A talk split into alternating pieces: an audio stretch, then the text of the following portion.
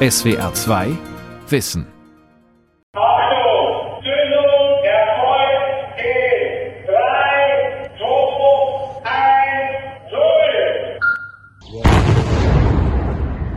So klingt das Ende der Kernenergie in Deutschland. Hier wurden die Kühltürme des Kernkraftwerks Philipsburg gesprengt.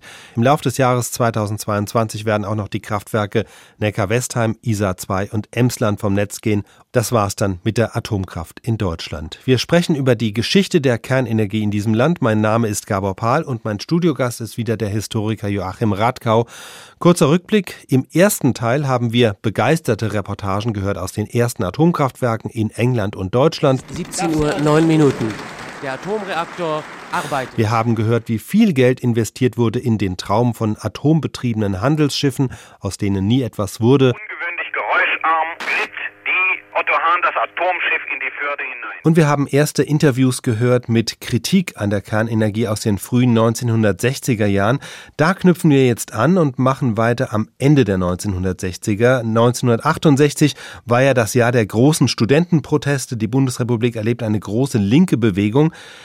Jetzt haben Sie Joachim Radkau im ersten Teil ja schon angedeutet, dass die Kritik an der Atomkraft anfangs eher von rechts kam, während die 68er jetzt gar nicht groß gegen Kernenergie waren. Ja, ja, also die 68er und die äh, Atomkraft. Rudi Dutschke, nicht der berühmteste Führer der 68 mhm. äh, Studentenführer, das war ein enger Freund des Philosophen Ernst Bloch, der in seinem Prinzip Hoffnung, nicht seinem berühmtesten Werk, unglaublich von der, der Atomenergie schwärmt. Damit könnte man ja die Pole abschmelzen und so. Und, äh, Wunderbar. Und, äh, und die Arktis in die Riviera verwandeln. Nicht also Global Warming als Paradiesutopie. Völlig, völlig verrückt. Und ähm, Dutschke und äh, Ernst Bloch, Dutschke hat sich schwer getan, eine Wende gegen die Atomkraft zu vollziehen. Als dann bei Wiel auch so, brei, äh, so breite Bevölkerungsschichten mobil wurden, viele, vor allem viele Frauen und die Winzer am äh, Kaiserstuhl, kriegten auch so an Alt 68 das Gefühl, Mensch, ist doch Ehrensache, man darf die nicht allein lassen. Aber Dutschke äh, hat sich schwer damit getan. Er hat da mal einen Vortrag in Wiel gehalten, der aber vielfach als komisch empfunden wurde. Und in, in seinem Tagebuch seufzt er an einer Stelle, das so schwer, da in die kritischen Punkte sich einzuarbeiten. Lieber würde er seinem Kind Karl May vorlesen. Mhm. Ach, ich meine, es sind in dieser Zeit viele alte 68er zur Anti-AKW-Bewegung gestoßen. Viele 68er gaben sich zwar sehr radikal, waren aber im Grunde Pragmatiker. Und gerade weil es keine Fanatiker waren, weil es äh, auch verstanden, äh, die Anti-AKW-Leute mit Politikern, mit Medienleuten, mit Wissenschaftlern in, in Verbindung zu bringen, haben sie ganz wesentlich zur Stärkung und zum Erfolg der Bewegung beigetragen. Sie haben das Stichwort gegeben, ähm, Wiel das Atomkraftwerk am Kaiserstuhl. Da gehen wir jetzt hin. Ähm, wir sind jetzt Anfang der 70er Jahre. Und der Kraftwerksbau in Deutschland wird jetzt kräftig forciert. Der Grund dafür ist auch die Ölkrise 1973. Da wurde das Erdöl so knapp, dass es in Deutschland mehrere autofreie Sonntage gab. Und gerade Baden-Württemberg, das überdurchschnittlich stark vom Öl abhängt, plant in der Zeit eine ganze Reihe von Kraftwerken. Und da ging es dann los, dass gegen Kraftwerkspläne zunehmend protestiert wird und dass dieser Protest auch organisierte Formen annimmt. Das waren die sogenannten Bürgerinitiativen Umweltschutz und die in Wiel war besonders erfolgreich. Wir hören jetzt von dort einen Bericht. Die Bürgerinitiativen haben ihre Ablehnung ähm, des Kernkraftwerks gar nicht so sehr mit der Angst vor einem Atomunfall oder dem Austreten von Radioaktivität begründet, sondern eher mit Naturschutzargumenten damals. Also der Rhein könne sich übertrieben aufheizen oder der Wasserdampf, der aus den Kühltürmen austritt, könnte zu weniger Sonne und mehr Nebel führen und äh, man wolle kein zweites Ruhrgebiet am Oberrhein. Das war so die Verlautbarung. War aber auch eine Minderheit. Also viele sehen im Kraftwerk auch eine Chance auf Arbeitsplätze. Und am 12. Januar 1975 kommt es zu einem Bürgerentscheid darüber, ob das vorgesehene Grundstück an die Kraftwerksbetreiber verkauft werden soll oder nicht. Die Mehrheit stimmt dafür, aber die Gegner sehen sich ebenfalls als Sieger. Es haben gestimmt mit Nein 692. Oh! April. 43,2 Prozent. Es haben gestimmt mit Ja 883, das sind 55 Prozent.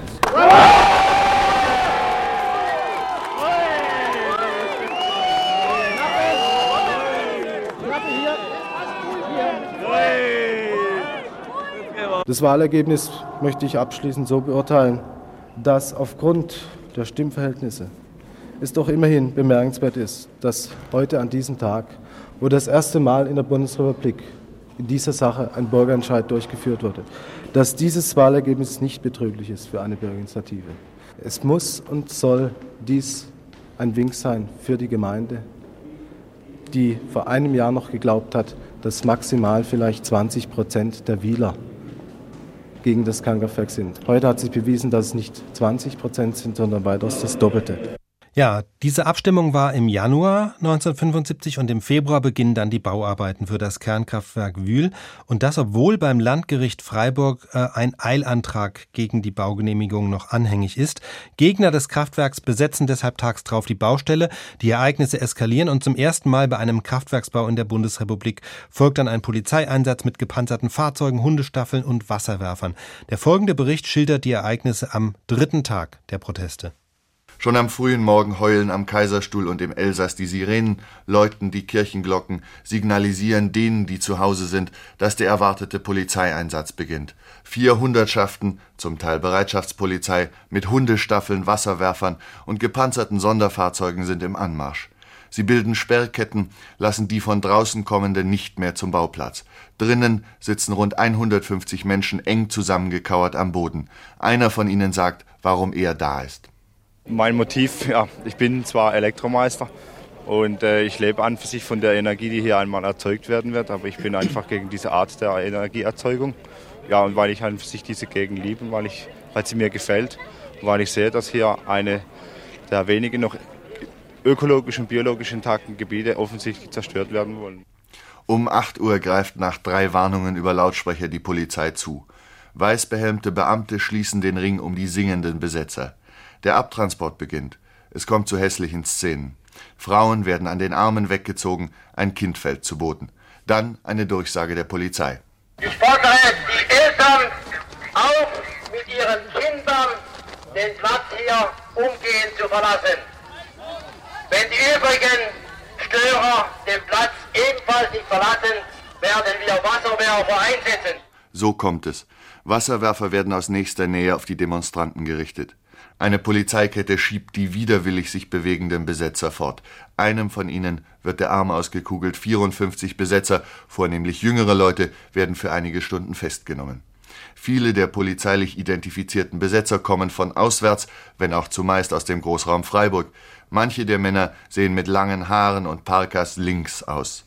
Ministerpräsident Filbinger, der gleichzeitig Aufsichtsratsvorsitzender des Badenwerkes ist, hält an seiner Auffassung, dass die Besetzung durch auswärtige, linksextreme Drahtzieher organisiert und durchgeführt worden sei, fest. In Wiel bestreitet keiner, dass zu den Kernkraftwerksgegnern auch Kommunisten gehören, aber ich persönlich nehme das eigentlich nicht so tragisch, weil wir, es hat sich gezeigt, dass wir immer, die, wir, die Bürgerinitiativen, immer noch die Oberhand behalten haben. Und äh, dass wir diese Leute ganz schnell in die Ecke reingedrückt haben, wo sie eigentlich hingehören. Wir haben das nie mit diesen Leuten angelegt. Es wird natürlich von der Regierung sofort als Alibi benutzt, äh, um uns in eine gewisse politische und ideologische Ecke reinzudrücken, aber das, in der Zwischenzeit sind wir darüber hinweg, uns darüber aufzuregen. Dass es nicht überwiegend Kommunisten sind, wie es immer heißt, nicht Linksradikale. Also das stimmt nicht. Also es sind, überwiegend Bürger von der umliegenden Gemeinde. Nicht? Denn wir sind ja genauso betroffen wie die anderen auch. Nicht? Gerüchte verdichten sich, dass die CDU täglich Parteibücher zurückgesandt bekommt, dass es in manchen benachbarten Gemeinden nicht möglich ist, eine CDU-Liste für die bevorstehenden Kommunalwahlen zu bilden. Ja, das waren die Proteste 1975 gegen Wiel. Äh, Joachim Radgau, war das der Katalysator für die breite Anti-Atomkraftbewegung, die sich in den 70ern entwickelte dann? Ja, ja, ganz offensichtlich, nicht? Wobei man betonen muss, die Bewegung war irgendwo auch klug, auch irgendwo weise. Sie hat ja auch ein Happy End gehabt. Das äh, Verwaltungsgericht in Freiburg hat tatsächlich entschieden, das Kernkraftwerk, damit das errichtet werden dürfte, braucht es einen Berstschutz, eine sehr aufwendige Anlage. Und danach hatte das Energieunternehmen daran äh, kein Interesse mehr.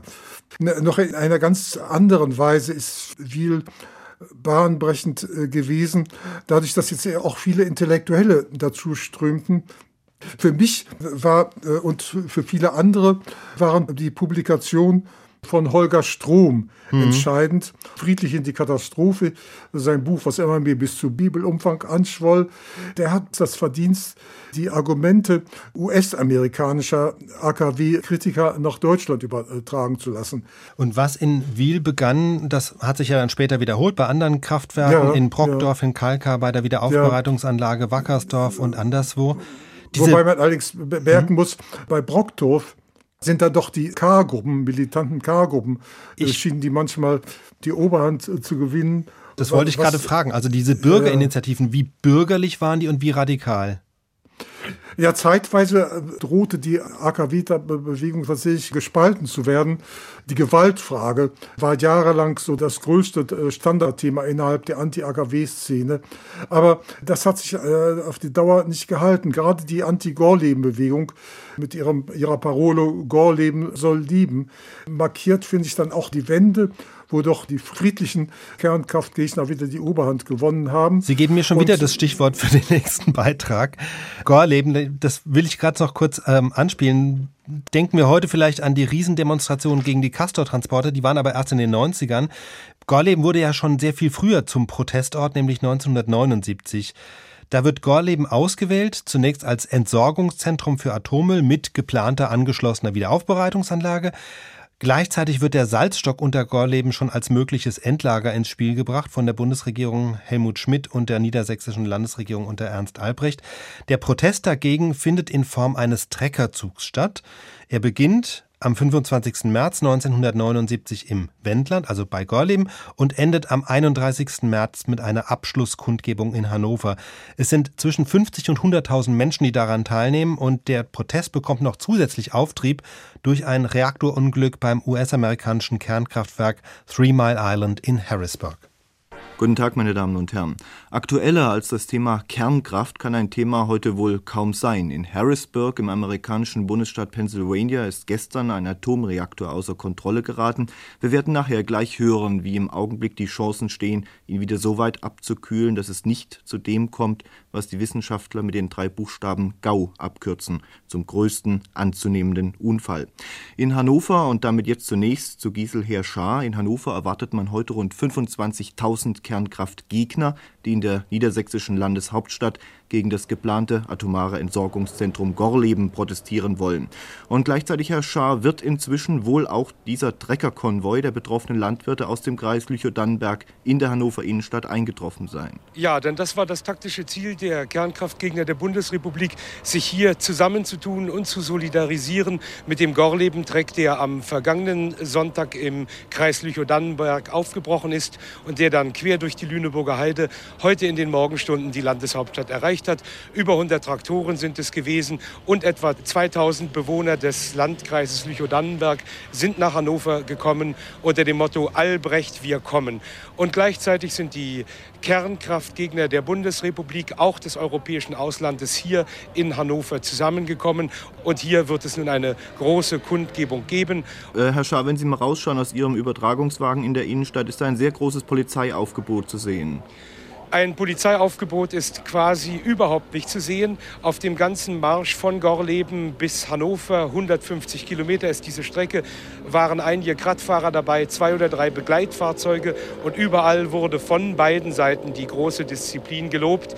Die äh, Gorlebener haben die Polizei gelobt und umgekehrt. Und hier für die Landeshauptstadt Hannover für diesen Tag der 25 bis vielleicht 70.000 Protestierenden hat man sich vorgenommen, Friedlichkeit auf allen Gebieten und die meisten der Demonstranten tragen Blumen bei sich, verteilen die Blumen an jedermann, um für das Leben hier zu demonstrieren und gegen die Kernenergie. Und natürlich ist Harrisburg auch ein Thema. Harrisburg kommt vor auf Handzetteln und Harrisburg kommt vor auf Plakaten. Genau das ist eingetreten, vor dem man Furcht hatte. Und das aktualisiert, würde ich sagen, diese Demonstration in einem geradezu erschreckenden Maße.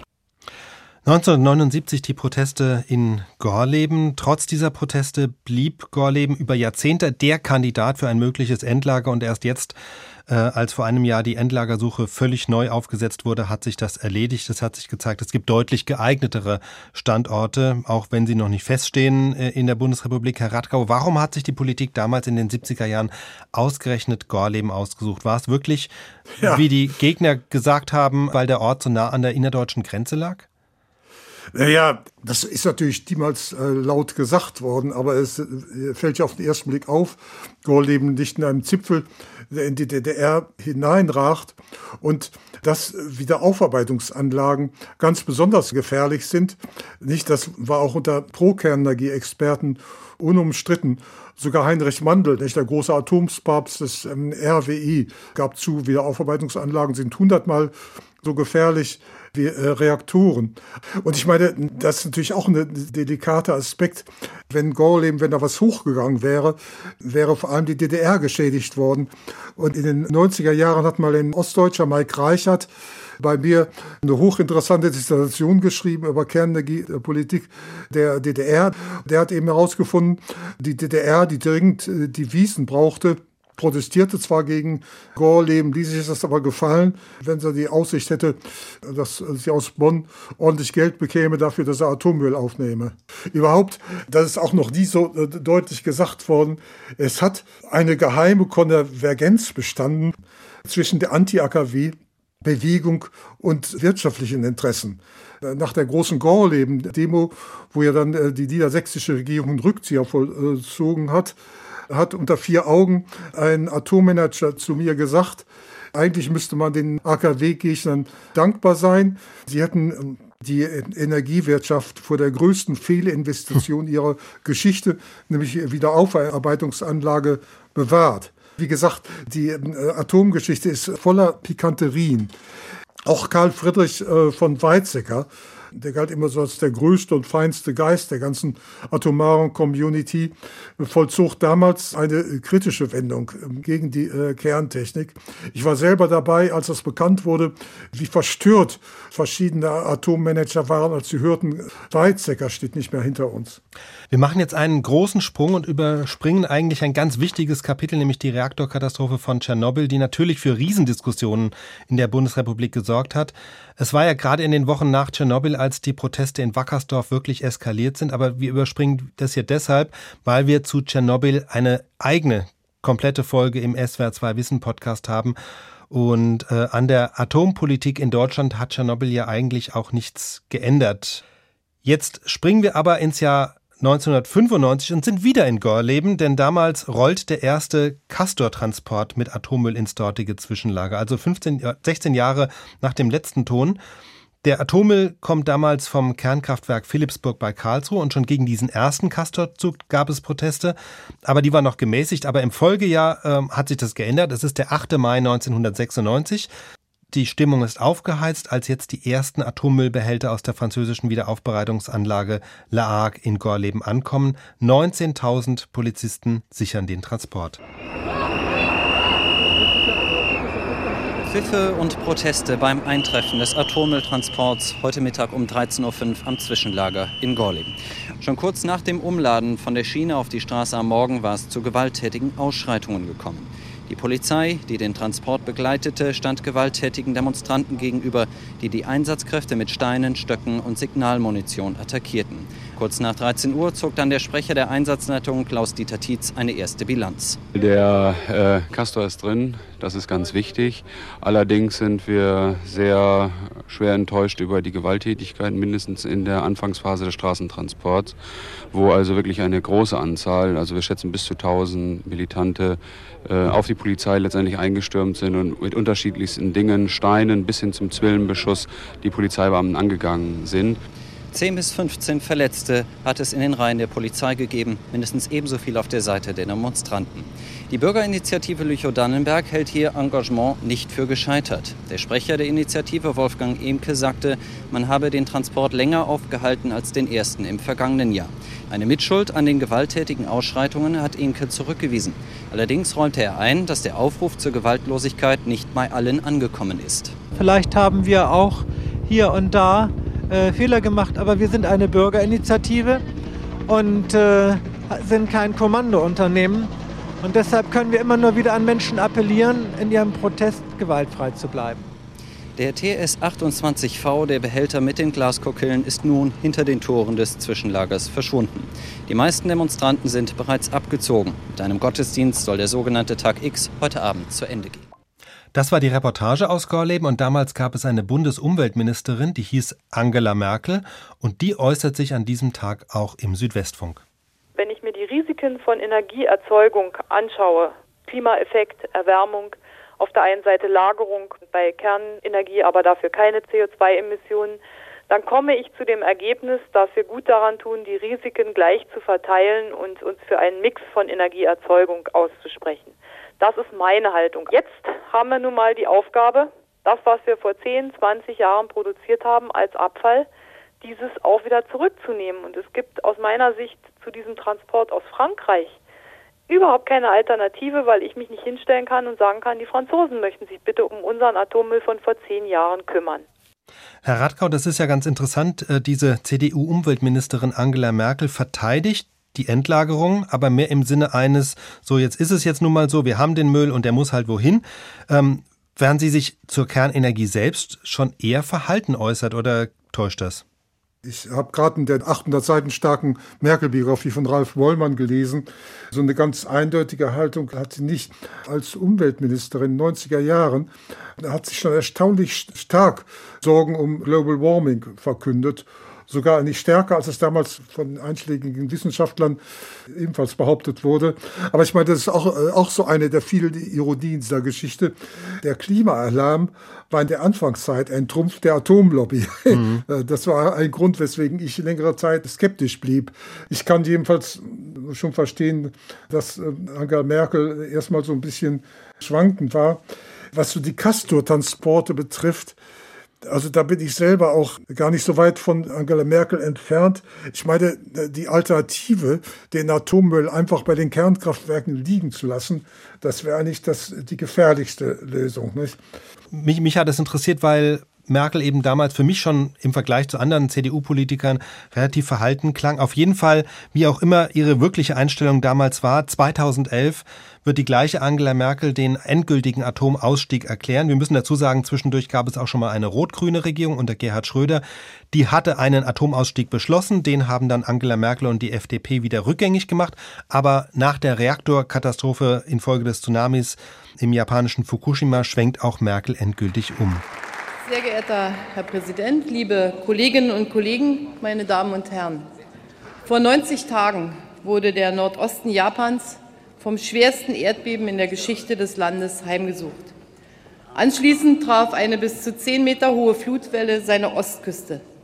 Danach fiel in einem Reaktor des Kernkraftwerks Fukushima 1 die Kühlung aus. Die japanische Regierung rief den atomaren Notstand aus. Heute, 90 Tage nach jenem furchtbaren 11. März wissen wir, in drei Reaktorblöcken des Kernkraftwerks sind die Kerne geschmolzen. Noch immer steigt radioaktiver Dampf in die Atmosphäre. Die weiträumige Evakuierungszone wird noch lange bestehen bleiben. Erst letzte Woche herrschte in Block 1 die bisher höchste Strahlenbelastung. Ohne Zweifel, die dramatischen Ereignisse in Japan sind ein Einschnitt für die Welt. Sie waren ein Einschnitt auch für mich ganz persönlich. Wer auch nur einmal die Schilderungen an sich heranlässt, wie in Fukushima verzweifelt versucht wurde, mit Meerwasser die Reaktoren zu kühlen, um inmitten des Schreckens noch Schrecklicheres zu verhindern, der erkennt, dass selbst in einem Hochtechnologieland wie Japan die Risiken der Kernenergie nicht sicher beherrscht werden können. Wer das erkennt, muss eine neue Bewertung vornehmen. Und deshalb sage ich es für mich, ich habe eine neue Bewertung vorgenommen. Deutschland steigt aus der Kernenergie aus, aber viele Nachbarländer in Europa gehen diesen Schritt nicht. Wenn wir zurückblicken auf diese über 70-jährige Epoche der Kernenergie, Herr Radkau, warum verlief die Entwicklung doch in vieler Hinsicht so anders als bei unseren Nachbarn? Das ist natürlich eine riesengroße Frage. Ich habe immer den Eindruck, Das Entscheidende ist, dass es hier keinen mächtigen militärischen Atomapparat gab. Die Bundesrepublik ist eben nicht wirklich ein Atomstaat äh, gewesen. Es gab auch in Wirtschaftskreisen viele äh, Bedenken und es gab eben nichts, was äh, diesen Militärapparaten, nuklearen Militärapparaten bei anderen äh, Großmächten äh, vergleichbar gewesen wäre. Wir haben diese Folge in Karlsruhe begonnen mit dem ersten deutschen Kernreaktor und wir beenden sie auch nicht weit von Karlsruhe in Philipsburg. Am 14. Mai des Jahres 2020 geht dort die Epoche der Kernenergie zumindest symbolisch zu Ende.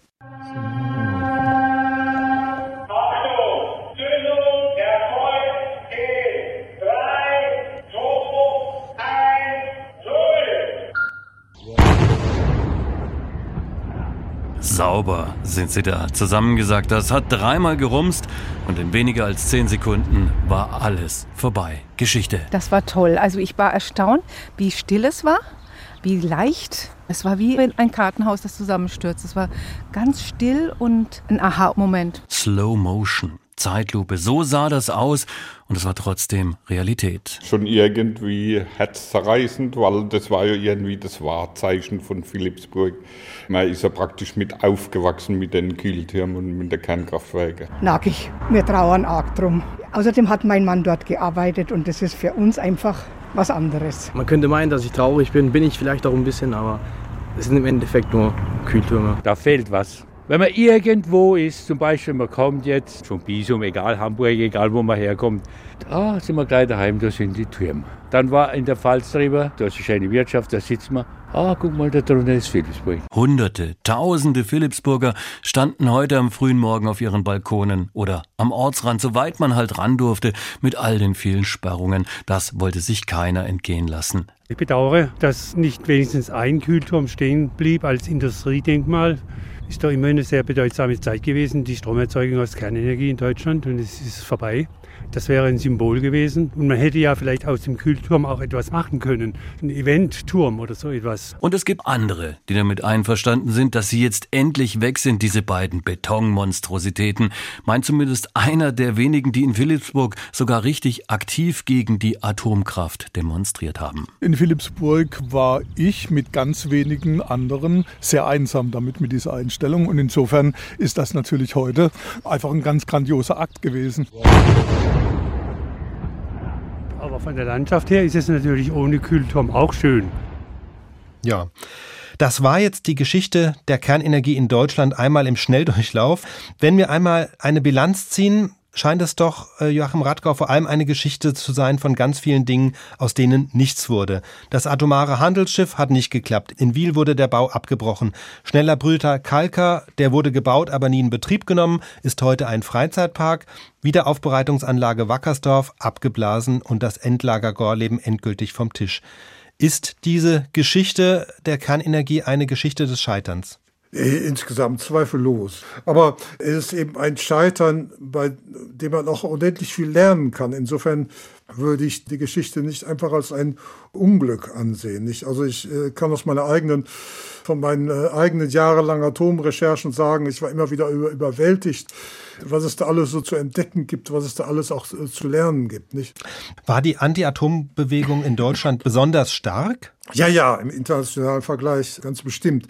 Was heute oft vergessen wird, Sie ist zunächst entstanden in den USA, aber es merkwürdigerweise, das habe ich auch auf Tagungen in den USA schon immer wieder erstaunt festgestellt, sogar unter amerikanischen Umwelthistorikern sind diese amerikanischen Ursprünge der Anti-AKW-Bewegung äh, vergessen. Deutschland hat dann schon eine Spitzenstellung erlangt oder überhaupt die deutschsprachigen Länder, also auch Schweiz und Österreich. In Österreich hat es ja eine große Volksabstimmung gegeben über das Projekt Zwentendorf, wo die Gegner Gesicht haben. Nicht? Also ist schon merkwürdig, dass gerade im deutschsprachigen Raum die stärkste Anti-AKW-Bewegung entstanden ist. Trotzdem insgesamt würde ich sagen, auch weltweit gesehen, eine große Zukunft äh, hat die Kernenergie nicht mehr, ist mein Gesamteindruck. SWR 2 Wissen. Die Epoche der Kernenergie in Deutschland, das war SWR2 Wissen mit Tönen aus dem SWR2 Archivradio. Die Aufnahmen in voller Länge und viele weitere gibt es im Podcast vom SWR2 Archivradio sowie auf unserer Website archivradio.de. Mein Gast war der Historiker Professor Joachim Radkau. Vielen Dank für die vielen Hintergrundinformationen, Herr Radkau. Ich bin Gabor Pahl. Kommen Sie gut ins neue Jahr. SWR 2 Wissen. Manuskripte und weiterführende Informationen zu unserem Podcast und den einzelnen Folgen gibt es unter swr2wissen.de.